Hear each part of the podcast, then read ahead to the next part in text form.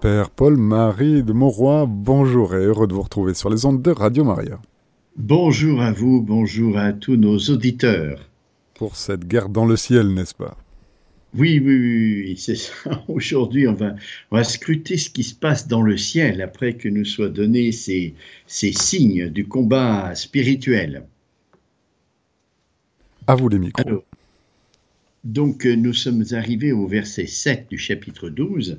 Euh, comme je disais la dernière fois, le chapitre 12 ouvre une nouvelle partie du livre de l'Apocalypse qui, euh, après avoir vu la prédestination, le gouvernement divin et toutes les luttes que cela implique, nous donne une lumière parce que le combat est de plus en plus rude et on a besoin d'être éclairé, vu que notre ennemi est un être de ténèbres et que le combat n'est jamais lumineux.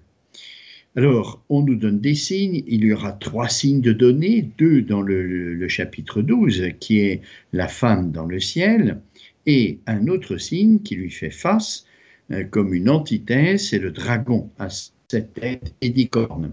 Il y aura un troisième signe, mais qui viendra beaucoup plus tard, vers le chapitre 15, il me semble, qui sera le dernier signe. Les trois signes qui nous sont donnés sont euh, là pour nous faire comprendre euh, l'enjeu du combat spirituel que nous menons sur la terre.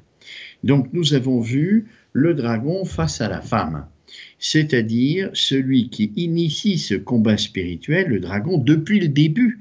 Jésus dira dans l'évangile de Saint Jean, il est homicide dès le commencement, c'est-à-dire avec Adam et Ève. Homicide au sens où il a réussi à couper Adam et Ève de Dieu pour un temps, parce que Dieu est tellement miséricordieux qu'il a refait alliance avec Adam et Ève.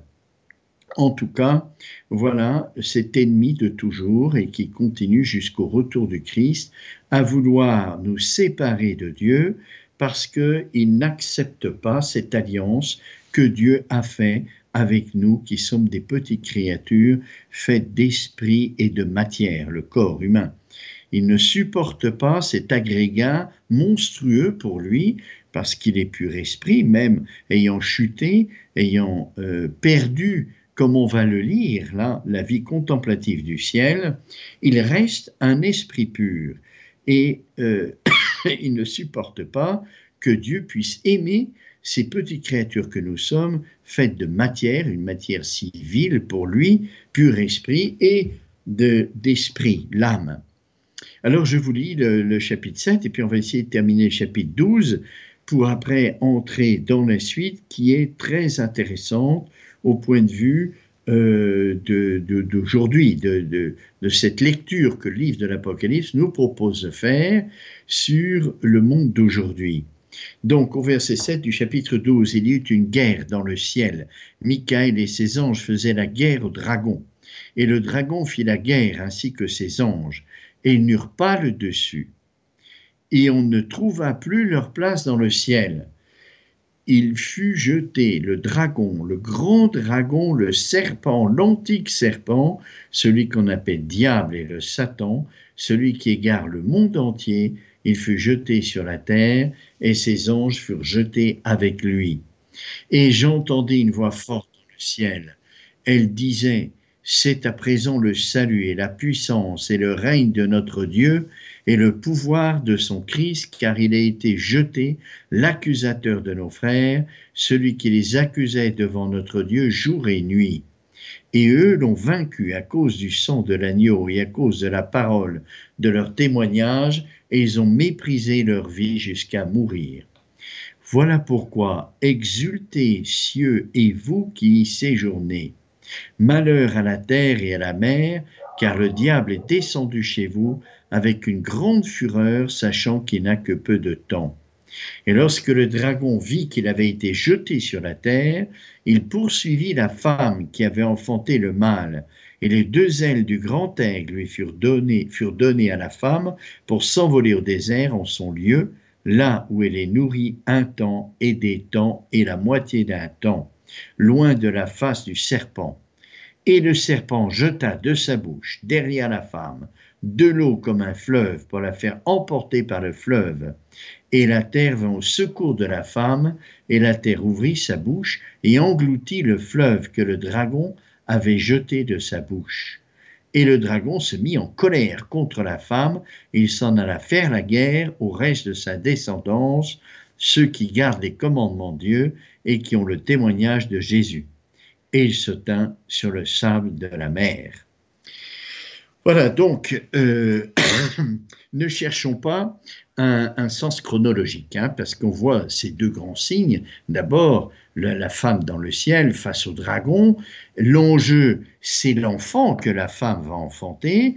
Et puis, euh, l'exercice de sa maternité sur cet enfant qui est une royauté maternelle. C'est contre cela que le dragon s'insurge et on pourrait dire que notre combat spirituel, il est lié à ça. Il est lié au gouvernement de Dieu, un gouvernement d'amour qui nous a donné dans sa miséricorde une mère. Une mère, c'est euh, l'aspect de la miséricorde encore plus poussé. Hein, vous rappelez que euh, Jésus dit déjà au chapitre 5 euh, de l'évangile de Saint Jean qu'il ne fait rien de lui-même, mais il ne fait que ce qu'il voit faire au Père. Ce n'est pas une répétition. Jésus répète pas ce que fait le Père, mais il pousse l'action du Père jusqu'au bout. Et l'action du Père, comme on l'a vu déjà, c'est une action de miséricorde. Il nous a créés pour la béatitude du ciel. Il nous a créés pour que nous soyons heureux pour l'éternité. C'est quand même pas rien et on devrait rendre grâce à Dieu pour ça chaque jour et à chaque moment et puis nous a communiqué cette grâce qui nous permet d'entrer dans le ciel et de jouir de cette vision béatifique. Voilà la miséricorde de Dieu. C'est une miséricorde gratuite parce qu'on n'a rien mérité, ni d'être créé, ni de recevoir la grâce, absolument rien. Tout est donc gratuit d'amour de Dieu. Alors, euh, l'enjeu du combat spirituel, c'est bien ça, hein, c'est notre lien avec le Seigneur pour pouvoir jouir de sa vie euh, bienheureuse dans le ciel pour l'éternité, que le dragon, nous le voyons ici, a perdu. Il a perdu sa vie contemplative, hein, cette guerre dans le ciel. Michael et ses anges, alors Michael c'est Michel en français, mais euh, les archanges que l'on connaît, qui s'appellent Michael, Gabriel et Raphaël, le L de la fin veut dire Dieu. Et Michael veut dire qui est comme Dieu. Hein, c'est ce qui euh, nous permet de comprendre le mystère de cet archange qui est comme Dieu. Hein, dans, un, acte d'adoration. Dieu est tellement grand, qui peut être comme lui? Et la, folie de Satan qui se détourne de Dieu, et, Michel qui, dit, mais qui est comme Dieu? Qui est comme Dieu? Voilà. Et donc il y a ce combat qui est un combat de contemplatif, c'est pas du tout un combat comme nous autres, on peut les connaître malheureusement aujourd'hui en Ukraine, avec des, chars, des, euh, des moyens de destruction qui sont colossales. Non, c'est une lutte de contemplation, c'est-à-dire garder la contemplation. Garder la contemplation, c'est rester et demeurer en présence du Christ. Voilà, sans avoir aucun doute. C'est pour ça que Michel dit qui est comme Dieu? Dieu est tellement grand, tellement amour, tellement lumineux. Personne ne peut l'égaler. Et c'est auprès de lui qu'on doit rester. Et le dragon, donc à cause de euh, ce que nous avons vu, cette lutte euh, contre la femme dans le ciel, eh bien Michel a pris la défense de la femme et des créatures que nous sommes pour lutter contre le dragon et il était victorieux. Car c'est dit ici, ils n'eurent pas le dessus et on ne trouva plus leur place dans le ciel. Il a perdu sa contemplation il s'est détourné de Dieu. Il fut jeté, alors là c'est aussi très intéressant cela, il fut jeté le dragon, le grand dragon, le serpent, l'antique serpent, celui qu'on appelle diable et le Satan, celui qui égare le monde entier. C'est intéressant parce que les noms bibliques disent un petit peu ce qu'est euh, la personne qui est nommée par ce nom. On le sait bien, dans toute la Bible, c'est comme ça. Et euh, là, on donne aux, démons trois noms. Le dragon, c'est le premier signe qu'on a vu, c'est l'aspect de la puissance. Le serpent, et on précise l'antique serpent, c'est-à-dire celui qui a tenté Adam et Ève. Ça, c'est la ruse. C'est euh, on dit qu'il était dans le livre de la Genèse, qu'il était le plus rusé de tous les animaux que Dieu avait fait, avait créé. Et le diable. Le diable, c'est celui qui divise. Le Satan, celui qui égare le monde entier. Trois noms, et puis après, on, va voir qu'il est aussi l'accusateur, l'accusateur de nos frères. Alors, ces trois noms, ce sont des noms qui, euh, bien sûr, caricaturent le mystère de Dieu puisque euh, dans l'évangile de Saint Jean chapitre 8, euh, Jésus nous dit que le dragon veut le démon veut être père. Alors, la, toute-puissance, elle est l'attribut euh, que l'on donne au Père à cause de la création. C'est la Trinité, bien sûr, qui crée, mais c'est attribué au Père pour montrer la transcendance de l'acte créateur. Et donc le dragon, c'est la puissance, c'est l'antipère, celui qui est antipère, c'est-à-dire celui qui caricature la paternité de Dieu et veut être père. Il veut que les créatures soient ses fils, c'est-à-dire menteurs comme lui, euh, trompeurs et euh, opposés farouchement au dessein de Dieu. Le serpent, alors on pourrait dire c'est l'antiverbe, parce que le verbe est la lumière et la sagesse. Et l'antique serpent, c'est celui qui, euh, au point de départ avec Adam et Ève, a essayé de faire sortir Adam et Ève de ce regard de sagesse. Le regard de sagesse dans la conduite de Dieu, c'est euh, de mener Adam et Ève vers la vision béatifique. Ils avaient été créés dans la foi, comme nous, ils n'étaient pas créés dans la vision béatifique, sinon ils n'auraient jamais pu pécher. Ils ont péché parce qu'ils ont été créés dans la foi, c'est-à-dire ils ne voyaient pas Dieu, hein, euh, et euh, le serpent a essayé de les tromper en, caricaturant la, sagesse de Dieu, qui était de conduire Adam et Ève par la confiance, par l'amour, et, au contraire, le serpent euh, met en doute cette confiance. Euh, cette confiance que Dieu réclamait d'Adam et Ève, c'est pour mieux les manipuler. Voilà l'interprétation, l'herméneutique, on pourrait dire, que fait le démon euh, sur la conduite de Dieu. Cette confiance, cette foi qui nous permet de nous laisser guider par Dieu, l'antique serpent la met toujours en doute il la met en doute parce que c'est une manière dont euh, Dieu manipulerait les hommes. Alors ça, c'est vieux comme le monde. Hein. Tous les athéismes euh, contemporains, que ce soit celui de Marx, de Sartre, de, euh, de Nietzsche, de Freud, tous les athéismes contemporains revendiquent l'autonomie de l'homme. parce que si Dieu est créateur, alors on dépend du Dieu créateur, et ça c'est insupportable.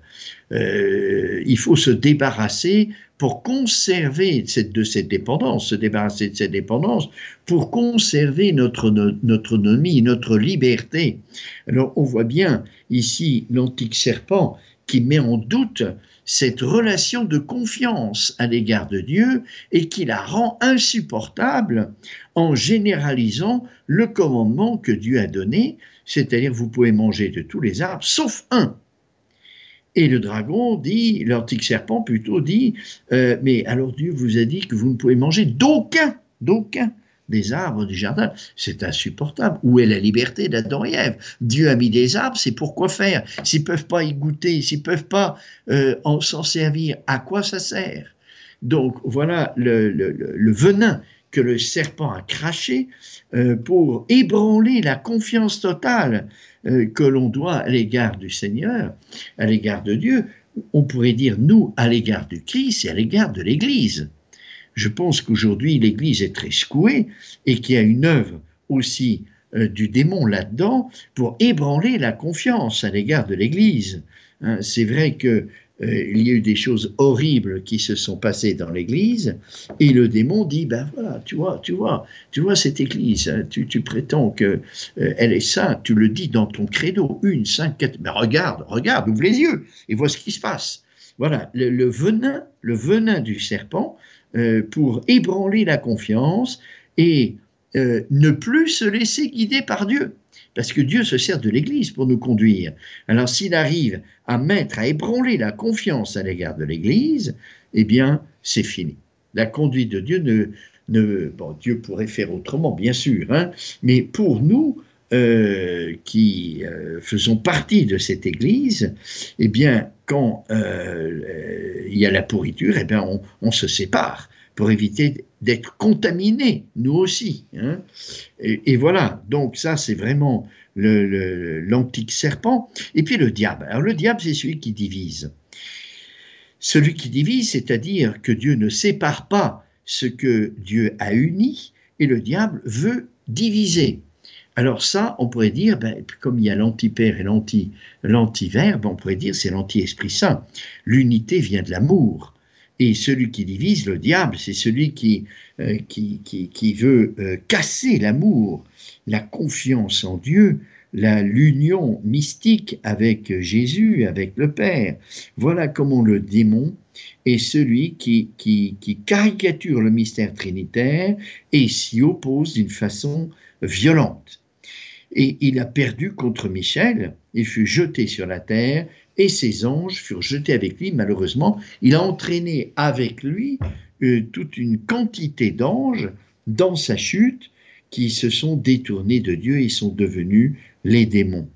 J'entendis une voix forte dans le ciel. Elle disait, C'est à présent le salut, la puissance, le règne de notre Dieu et le pouvoir de son Christ, car il a été jeté l'accusateur de nos frères, celui qui les accusait devant notre Dieu jour et nuit. Alors, l'accusateur, c'est encore un autre nom euh, du démon, et tous les démons sont des accusateurs. Hein. Autant il y a des démons spécialisés dans les, dans les phénomènes de puissance, autant il y en a d'autres spécialisés dans les ténèbres, ils sont tous des, démons de ténèbres, bien sûr, hein, mais dans la, ruse et dans la, euh, dans la tromperie, autant il y en a qui sont spécialisés dans la division, eh bien, ils sont tous accusateurs de nos frères. Alors l'accusateur, c'est pas euh, seulement euh, de mettre devant, euh, devant Dieu nos péchés hein, ou, devant nous-mêmes pour nous faire tomber dans un esprit de culpabilité qui nous paralyse complètement, complètement quand l'esprit de culpabilité est trop fort, c'est-à-dire quand on a un regard sur nous-mêmes et sur nos erreurs, sur nos péchés, euh, en dehors du regard d'amour de Dieu, on tombe dans une culpabilité énorme et du coup, euh, soit on désespère, soit on se décourage, euh, soit on, on, on, a une mauvaise estime de soi qui nous empêche d'avancer. Mais c'est pas ça seulement l'accusateur. L'accusateur, c'est celui euh, qui euh, veut montrer que au fond tout ce qu'on a de bon en nous n'est pas authentique. Comme on le voit dans le livre de Job. Job, cet homme si saint que le démon a tenté. Et je vous ai déjà dit que la tentation du démon, c'est d'ébranler le lien d'amour que nous avons avec Dieu pour voir jusqu'où il va tenir, parce que ce lien d'amour, il n'y a pas accès. Il ne peut pas savoir quelle est euh, la force d'amour qui nous lie à Dieu. Il l'ignore complètement. Alors pour le savoir, eh bien, il nous tente, pour voir jusqu'où ça résiste. Alors c'est ça l'accusateur, celui qui veut montrer que au fond notre sainteté, elle n'est pas vraie, elle est intéressée elle est intéressée. On est bien avec Dieu parce que si il vaut mieux être avec le plus fort. Et on est bien avec Dieu parce que si on n'est pas bien avec lui, on, sera très mal. Et, ça, c'est pas l'amour, c'est l'utilité. Hein. L'amour implique une gratuité. On aime Dieu même si euh, ça ne nous était pas utile. C'est souverainement utile, évidemment. Mais c'est pas ça qui compte. C'est l'amour. Et on a déjà vu dans le combat de la femme et du dragon combien le dragon veut faire passer l'efficacité, l'utilité, donc, devant l'amour, et que l'amour soit étouffé par l'efficacité. C'est ça qu'il veut. Hein. Alors, euh, l'accusateur, c'est bien cela, c'est celui qui veut montrer que l'amour qu'on a pour le Seigneur ou pour Dieu, il est intéressé, il n'est pas gratuit, et c'est un amour complètement euh, surfait, artificiel. Et eux l'ont vaincu à cause du sang de l'agneau et à cause de la parole de leur témoignage. De la parole de leur témoignage, ils ont méprisé leur vie jusqu'à mourir. Donc voilà la victoire, la victoire pas seulement de Michel et de ses anges, mais aussi la victoire des élus de Dieu, la victoire de ceux qui sont fidèles, à cause du sang de l'agneau. C'est-à-dire cette victoire, c'est pas la nôtre c'est celle du Christ, celle du Christ euh, dont on participe euh, quand on, use du sang de l'agneau. Et le sang de l'agneau, nous savons bien, c'est la miséricorde, le pardon de nos fautes. Comme le dit euh, Saint Jean dans la première épître, on doit marcher dans la lumière. Mais Saint Jean sait très bien qu'on est pécheur. Et, le péché, précisément, ce n'est pas la lumière. Alors comment marcher dans la lumière tout en étant pécheur? Eh bien, en reconnaissant, en reconnaissant que nous sommes pécheurs. Si nous reconnaissons que nous sommes pécheurs, eh bien malgré le péché, malgré les ténèbres qui nous habitent malheureusement, on est dans la lumière. Et c'est ça, le sang de l'agneau, c'est euh, reconnaître nos misères pour recevoir le, pardon de Dieu et son amour. Hein. Je vous rappelle que pour le Christ, la miséricorde et l'amour ne font qu'un. Il est l'agneau et l'époux. L'agneau, c'est la miséricorde, l'époux, c'est l'amour, et dans le Christ, ça ne fait qu'un. Dieu Jésus ne nous pardonne pas par pitié, mais parce qu'il nous aime c'est toute la différence qu'il peut y avoir avec les pardons qu'on peut donner face aux personnes qui, nous ont malmenés, maltraités et, en continu, euh, c'est-à-dire des personnes qui nous blessent à mort et qu'on a du mal à aimer. Bien sûr, on peut leur pardonner, mais quant à leur euh, partager quelque chose d'intime de notre vie, ça c'est une autre histoire, on ne le ferait jamais. Eh bien, Jésus, c'est ce qu'il fait à chaque fois que nous nous confessons, il nous permet d'entrer plus intimement dans le mystère de son amour à cause du pardon qu'on reçoit et qu'il nous donne sans se lasser parce qu'il nous aime tellement. Alors voilà, euh, l'accusateur de nos frères, eux l'ont vaincu à cause du sang de l'agneau, c'est-à-dire en particulier le sacrement de pénitence, hein, à cause de la parole de leur témoignage, et ils ont méprisé leur vie jusqu'à mourir. C'est les martyrs, hein, les martyrs qui ont donné leur vie pour le Christ. Et aujourd'hui, il y a de nombreux martyrs, pas seulement des martyrs euh, euh, sanglants, mais il y a des martyrs aussi psychologiques. Il y a des martyrs de, personnes qui sont isolées à cause de leur foi. On les tue pas, mais on, les empêche de vivre. On les met de côté, on les, on les sépare du groupe, on les. Vous voyez, il y a parfois un chantage affectif, euh, la pression du groupe, euh, qui fait que si tu n'es pas euh, d'accord avec nous, eh bien, tu es seul. Et, et, la foi, parfois, nous met dans une solitude très grande, et c'est un martyr psychologique parfois d'être tout seul dans sa famille, personne ne croit, on se moque de nous, et puis on tient bon parce qu'on aime Jésus. Et ça, c'est un vrai martyr. Hein.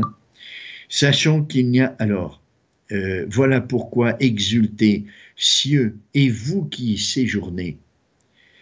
Malheur à la terre et à la mer, car le diable est descendu chez vous avec une grande fureur, sachant qu'il n'a que peu de temps. Alors le diable est descendu chez nous, c'est l'anti-esprit saint, celui-là, c'est celui qui divise, c'est celui-là euh, qui est descendu chez nous, mais les, autres aussi, hein, le dragon et puis l'antique serpent, ils sont tous les trois là, mais c'est celui-là dont il nous est marqué qu'il c'est celui-là qui est, qui est prédominant en quelque sorte. Hein. C'est celui-là qui, comme dans, dans la très sainte Trinité, c'est l'Esprit Saint qui achève le mystère, parce qu'après la Trinité, après l'Esprit Saint, il n'y a plus d'autres personnes divines qui, qui, qui soient issues de l'Esprit Saint. Le mystère de la Trinité est achevé par l'Esprit Saint et, le gouvernement de Dieu aussi s'achève dans l'Esprit Saint. Eh bien, le, démon qui veut tout détruire et qui veut euh, la mort, la mort de l'homme, la seconde mort, nous séparer de Dieu, c'est bien le diable, celui qui nous divise de Dieu, c'est celui-là qui, est là et qui, qui, qui œuvre le plus possible avec une grande fureur grande fureur parce qu'il a été vaincu. Vaincu pas seulement par la femme, mais aussi par les saints, les martyrs, sachant qu'il n'a que peu de temps. Voilà, le, démon a une intelligence du gouvernement divin euh, qui nous échappe, que nous n'avons pas, pas beaucoup. Euh, Jésus se lamente d'ailleurs de ça. Il dit, vous, vous êtes capable de découvrir quel temps il fera demain en regardant les nuages et, les, signes divins, vous n'êtes pas capable de les regarder. Alors, euh, c'est vrai que le démon a gardé son intelligence et que plus le temps passe, plus son temps à lui est court, parce que quand le Christ reviendra, ça sera fini. Il ne pourra plus nuire aux hommes. Et donc, il a peu de temps, et plus le temps passe, moins il a de temps, et plus sa rage augmente, et plus sa fureur augmente. Et donc, on sait bien ce que c'est que la colère. Hein. Un esprit n'a pas de colère, hein, puisqu'il n'a pas de corps. Le corps, c'est euh, la sensibilité et la, passion de l'irascible, euh, d'où naît la colère. Hein. Et on sait bien que la colère nourrit la colère. C'est-à-dire qu'on se met en colère, eh bien la colère peut augmenter et augmenter, euh, arriver à un point culminant, parce que la colère, si elle n'est pas soit détournée en, faisant autre chose, soit en utilisant la mobilisation vitale que la colère fait. La colère, elle mobilise toute notre énergie, toute notre vitalité, pour, euh, euh, pour détruire, hein, parce que souvent la colère, elle vient de l'injustice subie, subie, et donc on veut, on veut rétablir la justice, et on mobilise toutes nos forces dans la colère. Alors vous pensez bien que un ange, euh, la colère d'un ange, ça doit être quelque chose, hein, parce que la vitalité d'un ange, elle est bien supérieure à la nôtre. Alors, euh, la colère du, dragon, on n'ose même pas y, penser, et, c'est lui qui est devenu, qui est, venu chez nous, sachant qu'il n'a que peu de temps et sa colère augmente tout le temps. Hein, parce qu'il a, ses valeurs à lui, de fausses valeurs, qui fait que euh, voit l'injustice euh, dans l'œuvre de Dieu, dans, dans, la manière dont Dieu gère les choses. Euh, pour lui, c'est complètement injuste. Et donc sa colère augmente, augmente. Et lorsque le dragon vit qu'il avait été jeté sur la terre, il poursuivit la femme qui avait enfanté le mal. Ce premier signe, il a été vaincu, il s'est trouvé face à elle dans le ciel, et puis euh, il a été vaincu parce que son enfant a été élevé au ciel. Aussitôt, il n'a rien pu faire contre son enfant, contre sa fécondité, contre laquelle il s'était euh, érigé. Hein, la, la, royauté de Marie dans sa maternité, sa fécondité d'amour, c'est contre cela qu'il s'était dressé. Et là, envoyé sur la terre, il retrouve la femme et la poursuit. Mais la femme a un autre secours.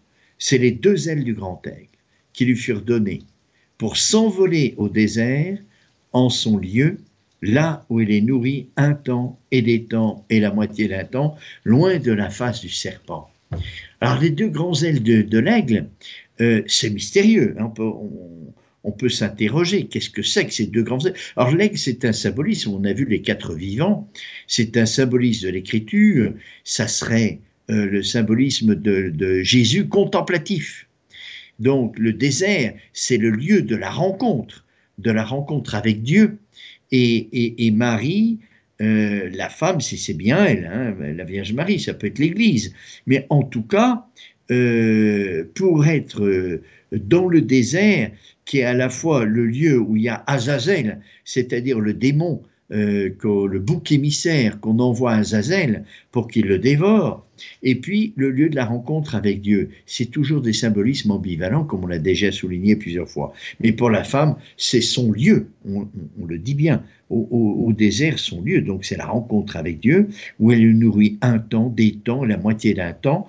Alors qu'est-ce que ça signifie? C'est, je crois, simplement dire que c'est un temps qui est compté par Dieu les, permissions de Dieu sont toujours limitées. C'est-à-dire que les luttes contre le démon sont à la mesure euh, de ce que nous pouvons faire, de nos propres forces, et euh, le, démon ne peut faire que ce que Dieu lui permet. C'est pour ça que parfois, euh, c'est drôle, parce que le démon, il agit sans aucune honte.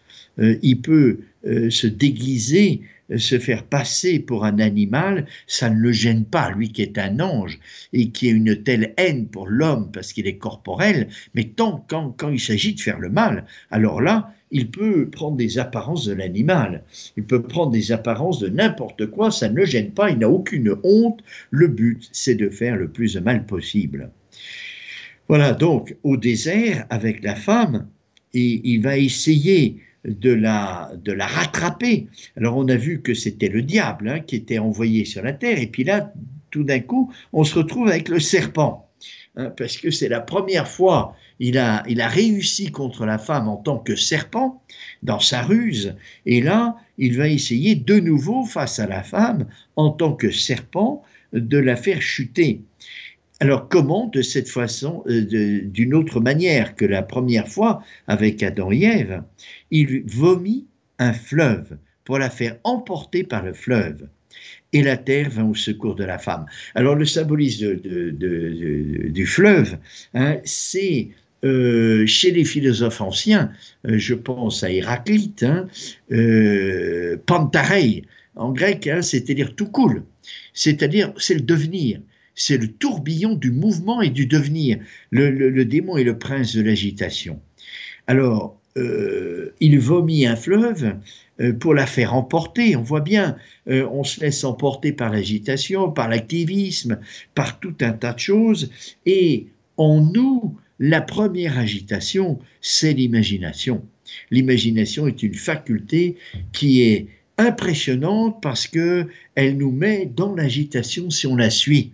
Heureusement, normalement, elle devrait être au service de l'intelligence, hein, l'imaginaire bien canalisé par l'intelligence, et du coup, elle calme parce qu'elle est ordonnée à sa fin, qui est l'intelligence. Mais quand euh, l'imaginaire se développe pour elle-même, alors c'est un tourbillon, c'est un tourbillon incroyable. Euh, on a tous euh, fait cette expérience hein, de se laisser emporter par des rêves et ça part à droite, à gauche et puis dans tous les sens, c'est complètement anarchique. Il n'y a pas souvent, hein, c'est pas toujours comme ça, mais souvent il n'y a pas de logique dans, dans les, rêveries.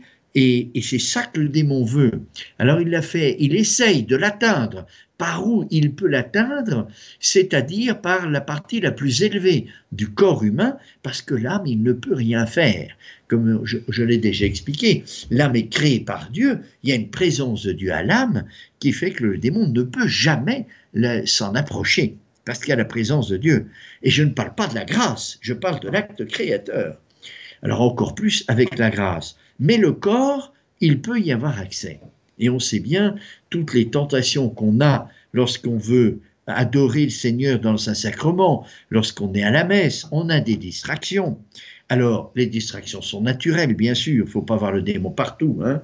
mais lui, se sert de cette déficience que lui-même a créée, qui sont les conséquences du péché originel, hein, cette manière que notre imaginaire a de voler de ses propres ailes, hein, pour euh, euh, détourner et empêcher euh, l'acte d'intelligence, qui est un acte de contemplation. C'est ça qui, qui, veut empêcher et entraver. voilà. Et qu'est-ce qui se passe? La terre vint au secours de la femme.